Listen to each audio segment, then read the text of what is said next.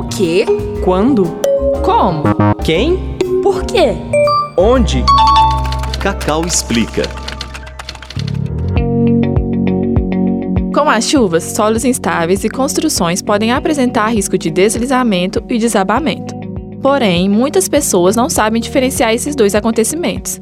Nesse episódio, o professor do curso de Geologia do UniBH, Geraldo Magela, explica a diferença e o que leva a esses fenômenos. E aí, qual a diferença entre deslizamento e desabamento? Cacau pergunta, Cacau explica.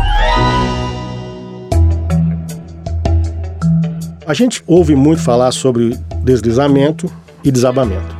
A diferença entre o deslizamento e o desabamento é que no desabamento você tem uma conotação de queda.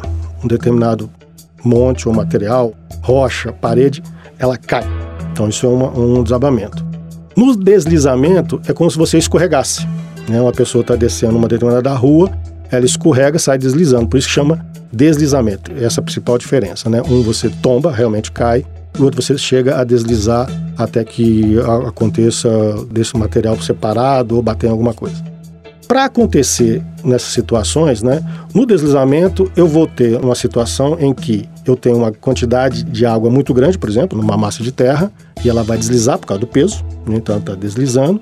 Em determinadas situações eu posso ter o quê? Para ter um desabamento similar, ou seja, eu tenho um acúmulo de água muito grande, mas nesse caso eu vou ter um acúmulo de água na parte inferior da rocha ou da parede ou, ou do morro. E essa parte inferior vai ceder, então a parte de cima tomba, aí não vai haver um deslizamento.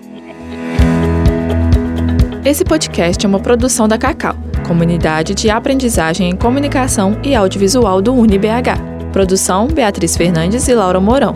Trabalhos técnicos Júnior Nikini. Cacau pergunta, Cacau explica.